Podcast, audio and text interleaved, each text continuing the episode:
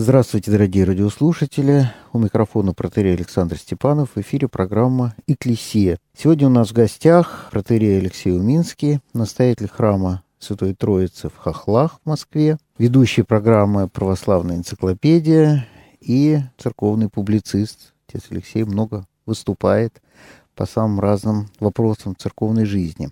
Мне хотелось бы сегодня поговорить, отец Алексей, о духовном пути христианина, но, естественно, это очень широкое понятие, и сузил бы я его сегодня до конкретной темы, ну, так сказать, оппозиции личного благочестия и общинной жизни. Понятно, что и то, и другое как-то в нашей жизни присутствует, но вот я заметил, что в разные эпохи, акцент делался то больше на одном, то больше на другом. Ну, например, если мы взглянем на духовную такую дидактику, да, водительство, педагогику, как вот отец Петр Мещеринов любит говорить, XIX века, то увидим, что она сосредоточена практически полностью на личном благочестии. То есть какое молитвенное правило избрать, как сохранять внимание в молитве, как поститься, мера поста. Ну, вот письма, скажем, святителя Феофана, вот они в основном вот в круге этой проблематики. Внимание к своим помыслам и так далее мы практически ничего не найдем о какой-то общинной жизни. То есть общинная жизнь некоторым образом осуществляется в монастыре, монашеское общение, а вот так, как бы в приходском смысле ее почти совсем не прослеживается. Люди приходят в храм, благочестиво ставят каждый в своем уголку, молятся, ну и апофеоз даже этого, наверное, вот эти молитвы. Я не взял с собой молитвословчик, такой у меня есть, примерно середины XIX века, там в помяннике Николай Павлович упоминается, ну и все, так сказать, там супруга и великие князья, то есть где-то середина XIX века. И там предлагаются молитвы, которые людям рекомендуется читать во время божественной литургии. То есть, когда хор так все протяжно, как роман споет, значит, вот такие красивые портесные песнопения, создавая такой, ну, фон, настроение. А человек молится совершенно своими молитвами. У каждого, может быть, они даже какие-то свои. Наверное, не единственный вариант этого молитвослова был в ходу. А молитвы самой, собственно, Евхаристии читаются тайно в алтаре, иконостас, как правило, очень высокий, глухой. То есть это напоминает такую целую прямо-таки языческого храма, где жрецы совершают какое-то свое тенодействие, а потом народу выносится некая святыня для поклонения и, ну, в случае Евхаристии, вот для причащения, да, приобщения людей к этой святыне.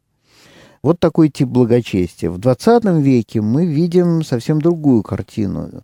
Очень много текстов богословски посвящено жизни общины, участию мирян в жизни церкви, историческим экскурсом в эту сторону, особенно в жизнь ранней церкви, где, очевидно, это, конечно же, присутствовало явно такое тяготение к чтению молитв евхаристических, так сказать, вслух народа, иконостас, в общем-то, понижается, и даже стараются часто его теперь сделать таким достаточно открытым. Но вы говорите сейчас о современной ситуации, все-таки 21 века уже. 21 а но а идеи, идеи эти были уже высказаны ну, тогда, были высказаны как пожелания. Тогда, как пожелания, и, но тем не менее они как по понятным причинам не осуществились. Они, да. Да, да, и вот э, это правда, да. Но тут надо еще все-таки обратить внимание на то, что 19 век в этом смысле время особенное. Это время как раз такого, я бы сказал, духовного серьезного поиска образованных людей, образованного христианства. Это тот самый период, в который впервые Священное Писание вдруг издается на родном и в том числе современном языке. Mm-hmm что производит колоссальный вообще в обществе переворот, фактически революцию. Лесков, например, вспоминает, как выстраивались очереди из молодежи студенческой в магазинах, где появлялось а, Евангелие на русском языке как его перепродавали, как им спекулировали, вы можете себе представить вот этот угу, вот, угу. вот эту жажду. Ажиотаж. Да, ажиотаж такой, прям, конечно. Да. Действительно ажиотаж, потом это запрещается. Потом вновь издается, причем издается в тот самый период, когда отменяется рабство, когда отменяется крепостное угу. право. То есть это все, как бы сказать, на таком фоне такого пробуждения к новой жизни, особенного пробуждения к новой жизни, угу. где вот это вот евангельское слово и свобода, неопределенная, в том числе социальная свобода, вдруг как-то встречаются между собой. И в, в данный момент, конечно, вот это представление, понимание своей христианской жизни, христианского пути, оно фиксируется именно потому, что вот Феофан, о котором вы сказали, он переводит аскетические тексты на тот же самый современный русский язык, ранее mm-hmm. недоступные. Он переводит добротолюбие, он переводит там Святогорца, он mm-hmm. переводит других отцов, причем таких вот живых, актуальных отцов на русский mm-hmm. язык. И тем самым, а Игнатий вместе с ним в этот период адаптирует, скажем, аскетику к личной mm-hmm. жизни христианина. Mm-hmm. И поэтому весь упор XIX века, он как раз обращается на личностное благочестие в той древней христианской форме, которого взыскивают люди, не в монастырях, не в этих общинах, а которые, вот что это за люди? Это аристократия, это образованные люди, это нарождающаяся интеллигенция, это студенчество, а христианское студенчество, которые ищут для себя какой-то христианский путь, который их не удовлетворяет, потому что церковная жизнь в данный момент это вот такая очень красивая театральная постановка, да, в которой люди приходят послушать красивый портес Ведали там или Бортнянского и послушать какую-нибудь такую проповедь, такую, которая бы вот поразила своим ораторским искусством. В воспоминаниях того периода пишется о том, что многие приходили слушать проповеди великих проповедников специально угу. на проповедь, как в театр. И угу. проповедь заканчивалась бурными аплодисментами, угу. после которых из храма уходили. Да-да-да. И, и до этого тоже могли приходить уже... Ну, к То молебну, приходили это... прямо к проповеди. Да, к проповеди да. приходили, Проповедь, после проповеди уходили, проповедь, потому да. что это было единственное, что угу. могло как-то восприниматься людьми. И поэтому пишутся вот эти тексты. Выходит книга Гоголя «Божественная литургия», где каким-то образом первая попытка предпринимается осмыслить таинство Евхаристии. Может быть, очень по-детски, примитивно, но тем не менее и поэтому выходят вот такие тексты. А вот когда уже в начале века появляются религиозные общества, когда появляются первые попытки богословствования и философствования, когда появляется русская религиозная философия, тогда и начинается вот этот поиск смыслов глубинный и поиск понятия, что же такое церковь. Да? Выходит в конце уже XIX века прекрасная книга «Церковь одна», Хомяковская, mm-hmm. где в удивительных совершенно таких богословских категориях осмысляется глубина церкви. Появляются работы Соловьева, появляется многое другое, где вдруг пытаются докопаться до, до самого начала, и тогда раскрывается вся красота и весь смысл христианства, как, потому что личностное христианство уже открыто в XIX веке. Mm-hmm. И вот личностный путь христианина указан через аскетические подвиги, через молитвенные правила, через духовный путь, который адаптирован к жизни мирянина, скажем так, вот монашеский, но адаптированный к жизни мирянина. Он такой системный, он очень такой э, выстроенный, ш, да. выстроенный шаблонный и так далее, но тем не менее это mm огромный прорыв, надо понимать, для ну, религиозной жизни России того периода. А потом все рушится, ломается и пытается зафиксироваться опять же в старых формах уже. Угу. Вот. Ну, церковь, в церковь да, советского периода это та же самая церковь, в ухудшенном варианте. Вот mm-hmm. все старые, старые, старые, старые формы, они как-то доживают. А потом происходит слом государственный, одновременно и новая, как бы сказать, возможность церковной жизни, где человек ищет новые формы. Ну, не по-чеховски, конечно, нужны новые формы, а те самые живые формы, в которые бы могла его жизнь, современная жизнь, как-то вот адекватным образом влиться.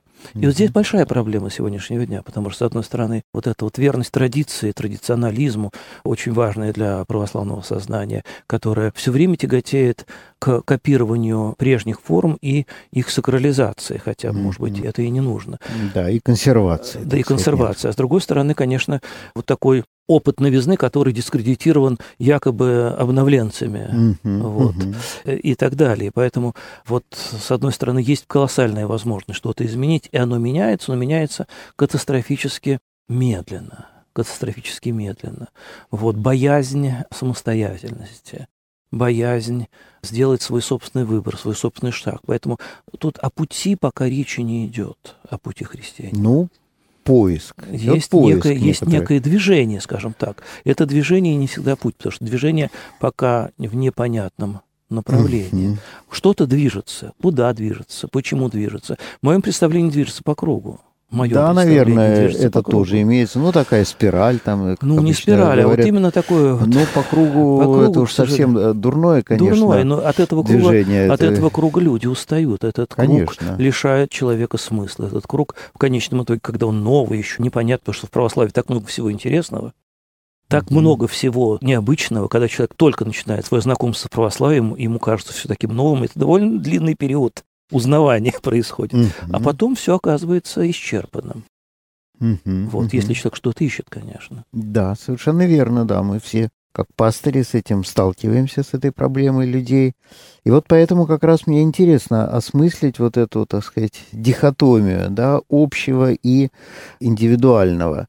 Все время какие-то колебания. Вот сейчас опять я вот слежу за тем, что отец Петр Мещеринов, как монах, и как человек, э, все-таки испытавший серьезные разные опыты духовной жизни, вот пытается искать, сейчас в основном он увлекся опытом протестантов, пиетистов. Там, конечно, тоже, несмотря на то, что их жизнь, несомненно, в общинах осуществлялась, но такое больше внимания тоже скорее у пиетистов монашеское внутрь внутрь. И действительно, вот, мне кажется, увлечение общинной жизнью, так сказать, условно говоря, увлечение общинной жизнью, да, я в кавычках это возьму, то, что последние годы наблюдалось, ну, в чем это выражалось? Это выражалось в том, что вот литургия после литургии, да, значит, вот мы, мы не просто пришли в храм и, так сказать, атомизированным образом в нем существуем, помолились и ушли по домам, да, в своей семье. Нет, мы как-то собрались вместе, там, не знаю, попили чаю, что-то поговорили, есть опыт, э, например, чтения священного писания совместного, да, это и в советское время, вот я к этому опыту некоторое отношение имею и причастен к нему, когда мы собирались, там, скажем, 80-е годы, вот вместе просто по квартирам читали Евангелие. Да-да, вот такой опыт был и у меня тоже в Вот, но это, это было широко, ну, то есть совсем не широко, я бы сказал, но, но это было, скажем, это было, и, естественно, было попытаться перенести это в приходскую жизнь, ну, в общем, это, это вполне, наверное, оправдывается. Ну, какие-то совместные там поездки паломнические, да, вот где мы вместе все куда-то вот. Потом при храме очень хорошо же какие-нибудь там беседы, какие-нибудь для детей кружки, концерты, выставки. И вот начинает эта общинная жизнь обрастать уже каким-то таким толстым слоем совместной жизни, но уже как-то не всегда очевидно связанные с тем главным, ради чего мы здесь собрались. Потому что, в принципе, концерт, наверное, не хуже можем пойти в филармонию послушать, в театр пойти посмотреть, да, оперу или там драму. Ну и так далее. И, и очень много кружков и детских всяких затей существует помимо храма. Нужно это в храме или нет? И вот иногда возникает ощущение, что как будто это отвлекает. То есть мы пытаемся как-то развлечь так сказать, как затейники, да, своих прихожан одним, другим, третьим.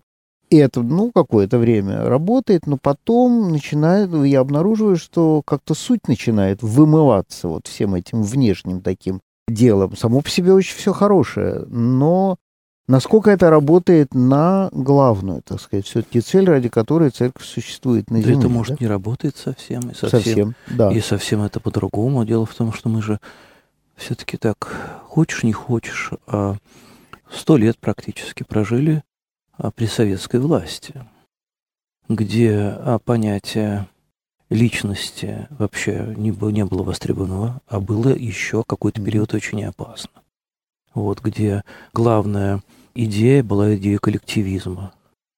Вот, где коллектив за тебя решал все, где коллектив был твоей совестью, где коллектив был твоим умом, твоей честью, где коллектив тебя судил, и коллектив тебя награждал, где ты никогда не, ничего не выбирал, потому что ты поднимал свою руку вместе с коллективом. Ты ходил на эти все собрания. И, и отбиться все... от коллектива. И, это да, это да, было самое да, страшное. Мы знаем эту замечательную, чтобы никто никогда не отрывался от коллектива. Да? Да. Мы знаем этот прекрасный анекдот из Великой Советской комедии.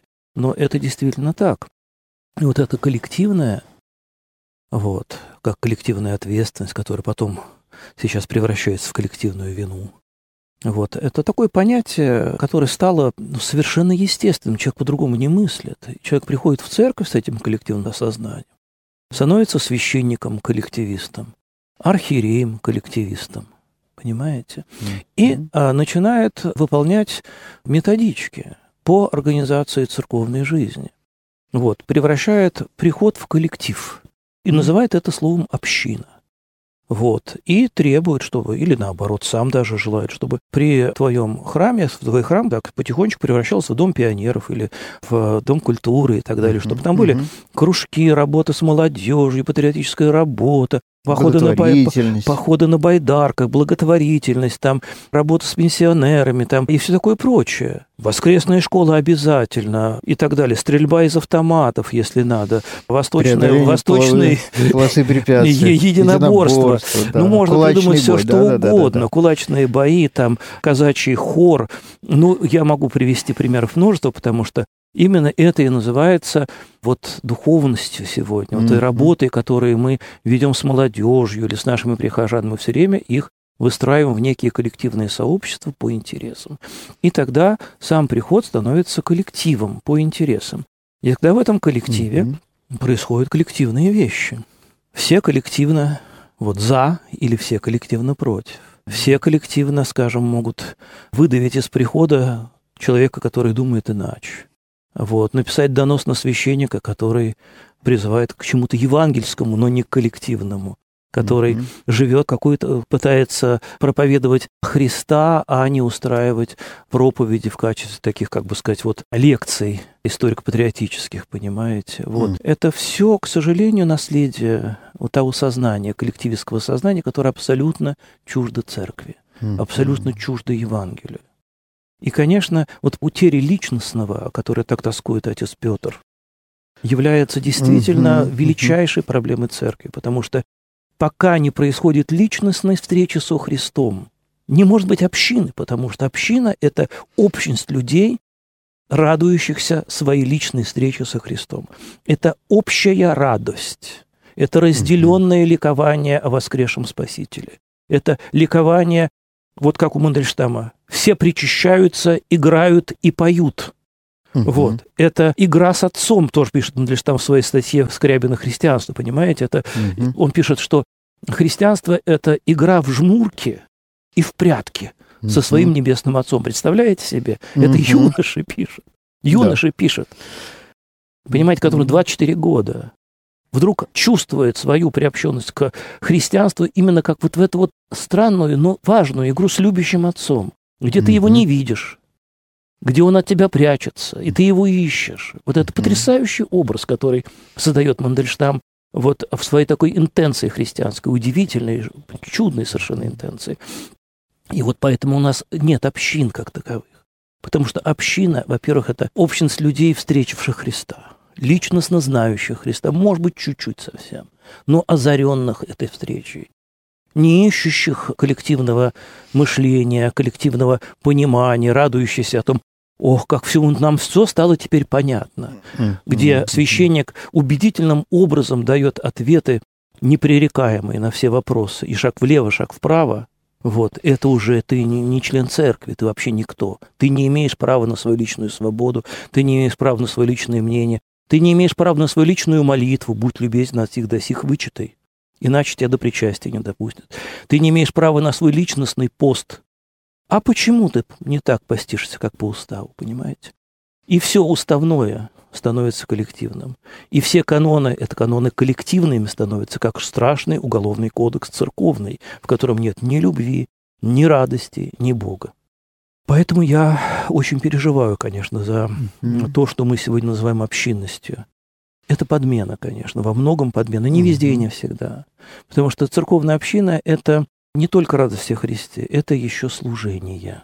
Это всегда служение. И церковная община подвигает человека не на чаепитие после литургии, а на общее дело. Почему мы говорим литургии после литургии? Потому что есть общее дело, которое можно делать дальше вместе. Не чай с сухариками пить, понимаете? И не uh-huh. смотреть православный телеканал «Спас», понимаете, все вместе с умилением, да? А служить. Искать свое служение, свое выражение своей евангельской веры. Вот что такое община мое представление. Евхаристия плюс служение. И все это с радостью о Господе. Ну, именно так мы и видим, в общем, жизнь первого поколения христиан, первых поколений христиан, да, когда мы читаем те же послания апостольские, деяния апостольские. Прежде всего, вот это мы и видим. Действительно, жизнь вне общения со своими, так сказать, единоверцами, с братьями и сестрами, это тоже совершенно не христианская жизнь. И, и вообще это не очень понятно, что за жизнь. Потому что, ну вот как уже в 21 веке, вот, так сказать, пик вот этого, я думаю, понимания роли общения вот у греческих богословов, там Янора Зиулас, да, вот у него замечательная книга «Бытие как общение», где общение возводится в уровень антологии вообще бытия. Бытие человеческое невозможно вне общения. Если младенец не общается дальше с людьми, он становится животным, да, Маугли и так далее, mm-hmm. волчонком в стае волков или любым другим животным, да. Только общение, собственно, формирует и делает человека человеком и личностью. Вот. И действительно, вот э, я думаю, это очень э, точная и верная мысль, и то, что вот отец Петр подмечает, о чем вы сказали сейчас, о том, что личностного начала не хватает. Но вот возникает вопрос, а как воспитывать это дело? Можно ли это воспитывать? Есть ясно, что можно. Все берется в конечном счете от воспитания, но насколько возможно научать человека, каким образом научать человека быть самим собой, иметь свои какие-то убеждения, не следовать просто за общим, потому что, конечно, вот личность отличает от стада. Стадо стремится держаться вместе, в куче, да. Личность не обязательно должна себя противопоставлять, но она должна быть способной. Мне кажется, очень важно противопоставить себя и большой даже общности. Конечно, конечно. Но здесь ведь понимаете, какая, опять-таки, загвоздка. Когда мы говорим о воспитании, воспитании, uh-huh, uh-huh. да, мы часто подменяем слово воспитание словом контроль. И священник, современный русский священник, это такой контролер, прежде всего. Он свою педагогическую функцию мыслит как функцию контроля. И исповедь – это очень часто контролирование правильного поведения. То есть священник должен научить человека правильному поведению. Вот. Что значит научить человека правильному поведению? А вы к причастию готовились? А вы правила читали?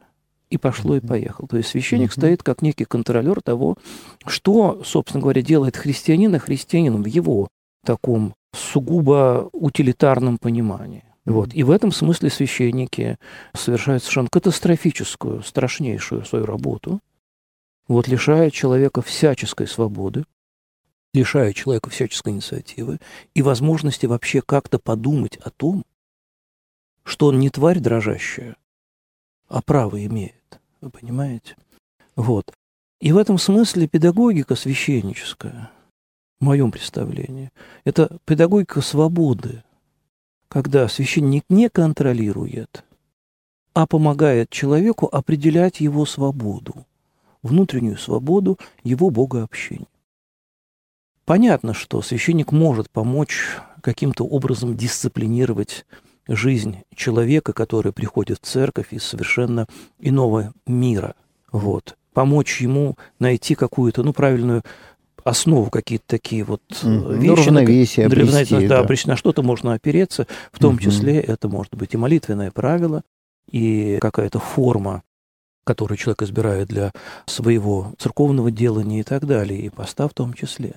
Но поставить человека в невозможность никакого выбора – в невозможность даже помыслить, что я могу, например, к Богу обратиться своими собственными словами, что я могу, например, подготовку к причастию, которая сама по себе является, в моем представлении, необходимым, человек должен готовиться к причастию, да, изменить другим образом. То есть не читать эти вымученные три канона там, и совершенно нелепые, спросите меня, уж я скажу то, что думаю, последование, mm-hmm. где 11 молитв, из которых там 5 длинных, 5 коротких, Угу. Это од- одни и те же слова.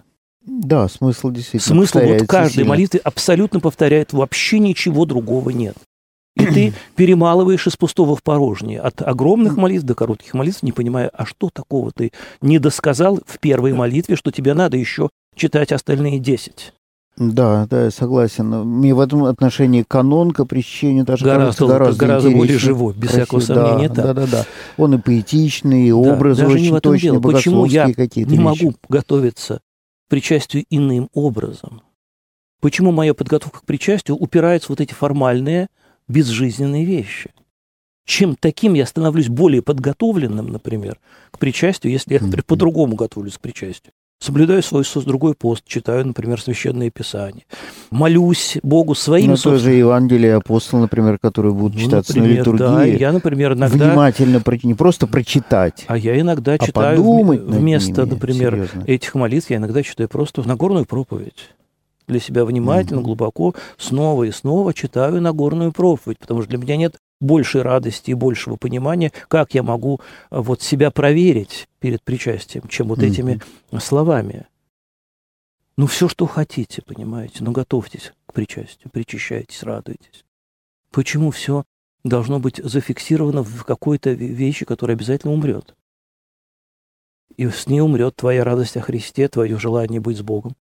Вот и твое желание причащаться, потому что люди перестают причащаться именно потому, что эти подготовки, так называемые, к причастию, убивают всякое желание приступать mm-hmm. к чаше. Да, ну вот важно отметить, что готовиться нужно, вы это подчеркнули. Без всякого сомнения, раз, но да, по-разному готовиться. Отметим, вот именно. Нет, и, вот и молитвенные да. правила вещь необходимая. Но молитвенные правила, опять-таки, если вот мы представим, да, вот а почему вот наше молитвенное правило – это фиксация утренних и вечерних молитв. Ведь нет более неудобного времени для молитвенного правила, чем утро современного человека, отец Александр. Да, совершенно верно. Все торопятся. Конечно. Ну зачем придумывать какое-то молитвенное правило, когда ты с утра встаешь, а не очень хорошо иногда себя чувствуешь, спешишь на работу, бормочешь это все в каким-то ну хорошо, ну прочти просто. Полубессознательном Просто прочти просто «Отче наш», помолись, как святые отцы учат пятью словами от сердца. А потом выбери в течение дня место и время для Бога, так как об этом говорит Евангелие. Зайди в свою келью, затворись, уединись и с Богом побудь 10 минут, полчаса, часик. Можешь побольше, если такое время есть. Но насладись ты этим временем Бога общения. Потрудись mm-hmm. над своим сердцем, порадуйся, что ты услышан Богом, потому что ты никогда не будешь понимать, что тебя Бог услышал, что услышал его. То же самое вечером. Человек приходит с работы, человек усталый, человеку хочется немножко отдохнуть, поговорить со своей женой, поиграть со своими детьми, выпить рюмку в конце концов, понимаете, открыть книжку. И он не может потом внимательно и долго молиться, потому что ему хочется спать. Хочется спать человек, это совершенно нормально. Поэтому выбери себе вот это время для твоего молитвенного правила. А утром и вечером помолись от души, так, как ты можешь. Да нет же. Вот я сейчас говорю эти слова, я уверен, какое возмущение вот у людей, традиционалистов, у священников. Что такое? Вот этот человек, он отменяет молитвенные правила, там, святоотеческую учение и так далее и тому подобное. Понимаете? Вот нет даже возможности человеку подумать о том, что он может быть свободным. А как можно без свободы двигаться к Богу? Да, ну вот, может быть, еще мы сейчас поговорили о личностной вот этой компоненте, воспитании личностного начала в человеке через свободу. Через свободу. Да, свободу и любовь, и стремление к Богу, да, которое в сердце человека, который все-таки как-то себя определяет уже в церкви, несомненно, есть. Какой-то толчок был. Вот все люди, которые стоят сегодня в храме, пережили какой-то ведь, правда, момент правда, в своей жизни. Правда. Самый такой глубокий и серьезный. Не Он до конца привел. его они и вот дальше... для себя сформировали, сформулировали потом. Они не да, до конца не отрефлексировали. Его отрефлексировали, да. правда, да. Угу.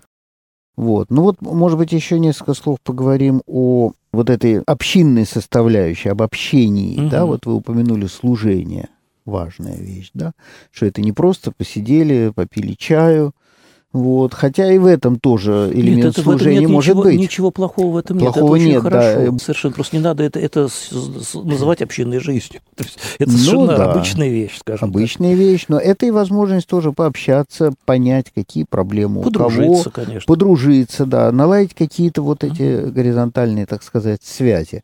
Кроме того, скажем, у нас, ну, такая довольно даже солидная трапеза – Причем она готовится не поварами какими-то, это все делают абсолютно сами Вы знаете, прихожане. Александр, в, нашей, в нашем общине все ровно точно так же. Ну, А- замечательно. Обильная большая трапеза, которую готовят сами прихожане для своих прихожан по очереди. Да, по да, у нас очереди. череда, и вот там запись заранее. Совершенно Есть верно. человек, который этим заведует. Все так. Ну вот. Мы же с вами не договаривались как-то. Это Абсолютно. Созрело совершенно естественным образом. Да, да. Ну вот, э, значит, это один из видов служения, когда и все стараются, между прочим, я смотрю, как Да, э, конечно. люди стараются сделать вкусно, Конечно, хорошо, конечно. вот, и всегда очень так с нетерпением ждут, как все Конечно, поблагодарят все-таки. Вот. Так что это У нас также хорошо. убирается храм людьми, которые тоже наши Да, прихожане. у, у нас тоже никаких уборщиков да, храма верно. нету абсолютно. Тоже есть группа сестер, Мгм. которые там тоже Мгм. определенная череда у них. Мгм. Они, значит, сегодня одни, завтра другие и так далее. Это да, это маленькие служения, но такие они вокруг храма, службы, вот крутятся вокруг этого. Хор тоже, между прочим, очень То же важная самое. вещь. У нас абсолютно Хор, любительский хор. Ни одному эти, человеку мы конечно. ничего не платим, кроме регента, конечно, который Мгм. все-таки профессионально этим занимается. Все остальное поют, и вот я смотрю, люди действительно тратят большое время ведь на спевки, на, на все службы приходят. Потому что люди получают от этого радость. Это тоже форма Видимо, да. А это форма богообщения, потому что служение ведь это не просто выполнение каких-то поручений, или, как у нас любят такое слово, послушание, да, да, вот, да, да. а это, это образ богообщения в том числе определенно. Мгм. Это радость о служении ближнему, потому что это исполнение заповеди, а это исполнение заповеди – это всегда богообщение. Ну вот, какие еще формы вот таких служений вы бы назвали, даже я бы так Ох, сказал, вот у очень-очень вас, много, то, что, много. то, что в вашем приходе, скажем. Их очень-очень много, конечно. Это и, ну, конечно, ну, работа с детьми – это тоже служение, без всякого сомнения, такое, такое, причем жертвенное очень часто служение. И каждый прихожанин, который имеет хоть какой-то там педагогический талант, старается вот его использовать в помощь детям. Это нормально совершенно, но просто форма воскресной школы, которая существует, скажем, в нашей общине, она не похожа, может быть, на те формы воскресных школ, которые копируют обычную школу, где там люди сидят за партами, Мгм. получают задания, у них преподаватель нет. Это живое, веселое, радостное общение. Вот у нас, кстати, есть прекрасный, прекрасный приходской театр молодежный, который существует много-много лет. Мгм. Вот. И уже поколение, много поколений наших прихожан, которые уже стали взрослыми. Сын мой уже совсем взрослый играл в этом театре, и до него играли в этом театре. Вот. И Мгм. наша Надежда Сергеевна, которая всегда была такой абсолютно молодой такой вот режиссеркой этого театра, как-то и с, с удивлением смотришь, что она уже не такая молодая, а в те- театр все, все молодеет и молодеет. Мгм. Это Мгм. И в студии мультфильмов, когда дети делают мультфильмы совершенно Мгм. замечательные. И тем самым, кстати, очень много-много постигают, потому что прекрасные преподаватели, которые используют там раннехристианскую символику в этих мультфильмах, вот образы Ветхого Завета и так далее. Очень много, кстати, дает просто вот такое живое прикладное общение. Ну, в И культурном это- плане, И конечно, в культурном плане, а потом детям. это на самом деле эти дети показывают мультфильмы для более младших детей, тем самым это их уже Мгм. небольшое служение. Ну, дом с маяком, да, детский хоспис, который уже много-много лет. Вот мы вместе с ним сотрудничаем, наша община. Очень-очень Мгм. много лет. А что делают вот э, ваши прихожане? То есть вы, Ну, понятно, вы там и причащаете, навещаете. ну да, мы я знаю, причащаем, время ездим, там- мы, мы, скажем, посещаем просто хоспис там раз в неделю. Но у нас совершается особая литургия по субботам для детей и родителей. Мгм. Вот, потому что... У вас в храме, У да? нас в храме, да. То есть у нас храм хоть и старинный, но мы сделали такие съемные пандусы, чтобы дети-колясочники могли заехать. Проблема-то вот в чем? Ребенок-инвалид в храме – это проблема для храма, для всех благочестивых наших М. христианок и христиан, которые терпеть не могут, чтобы какой-нибудь там ребенок что-то там...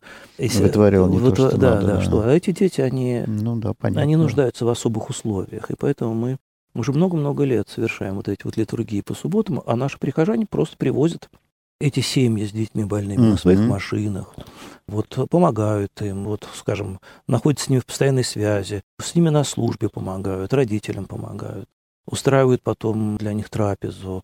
К сожалению, м- пандемия много совершенно выбила из под ног, но до этого у нас были, и сейчас мы восстанавливаем.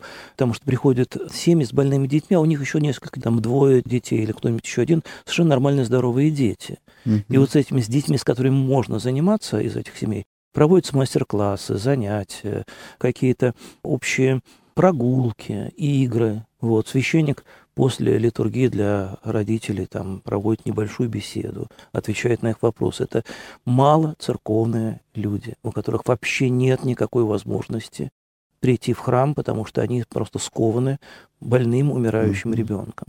Очень часто эти несчастные родители а, получили прекрасные ответы от священников, когда в их семьях случилась беда, и они пришли впервые в своей жизни в храм, потому что это люди не церковные. И сказали, вот у нас такая беда, мы не знаем, что нам делать с нашим ребенком, он может умереть. И священник сказал, это вам за ваши грехи, сказал священник этим людям, и они поняли, что здесь, в храме, Крепко они, задумались. Да, никакой другой помощи получить не могут. И вот так потихонечку, потихонечку эти люди оттаивают, эти люди немножечко, как то сказать, воцерковляются, эти люди начинают сами исповедоваться, причащаться. И тем самым они тоже входят в жизнь общины. Такое волонтерство, но это тоже одна из форм служения. Конечно, конечно, да. Вообще, я думаю, что вот служение... Переписка именно... с заключенными очень у нас uh-huh. такая активная идет. Формирование этих посылок для заключенных. Помощь бездомным и специальному дому, который находится, теплый прием, который вот существует у нас с ними да, долгая-долгая такая связь. Мы с ними активно сотрудничаем на Рождество несколько раз эти бездомные, представляете себе, в храме играли рождественские спектакли. Это что-то, знаете, вот это комок в горле, потому что это не, не, невозможно видеть, как эти люди разыгрывают маленькие истории, вот, вот такого, такая святочная история о том, как бедный несчастный человек встречает, как Христос стучится к нему в дверь, там, понимаете, это просто... Причем mm-hmm. это совершенно реальные такие, настоящие люди, которых подобрали с улицы и привели в человеческий вид. Вот удивительная вещь. Да, замечательно. Вот это я еще не, не видал, такого не слыхал. В церкви, по крайней мере. Я знаю, что какие-то опыты такого рода и в кино, и всюду. Нет, нет, нет. вот они бывали, каждый, каждый они, год очень мы, талантливыми. Мы, мы, мы, мы, мы для них проводим такие большие сборы денежные, и там помогаем им. Устраиваем такие онлайн-концерты, и очень многие а, люди довольно известные актеры и музыканты исполняют какие-то онлайн-композиции и говорят, что вот это специально для сбора для бездомных и так далее. Mm-hmm. А они в ответ в знак благодарности готовят всегда рождественский спектакль на святках для mm-hmm. нас. Ну что же, замечательно. Время быстро пролетело. И программа наша подходит к концу. Я благодарю отца Алексея Уминского, настоятеля храма Святой Троицы в Хохлах в Москве, за вот такой замечательный рассказ, за то, что мы так вместе немножко поразмышляли о ну, том, это, что мы, происходит. Об этом мы могли бы с вами, отец Александр, говорить часами. Говорить, да, часами, это, конечно. Долго. Я надеюсь, что какие-то, может быть, направления, векторы в голове наших слушателей новые Возможно. появились. Возможно. Да, дай бог, чтобы это было так. Спасибо вам, отец Спасибо, Алексей. отец Александр. На этом кончаем нашу программу. Ее провел протерей Александр Степанов. До свидания, дорогие слушатели.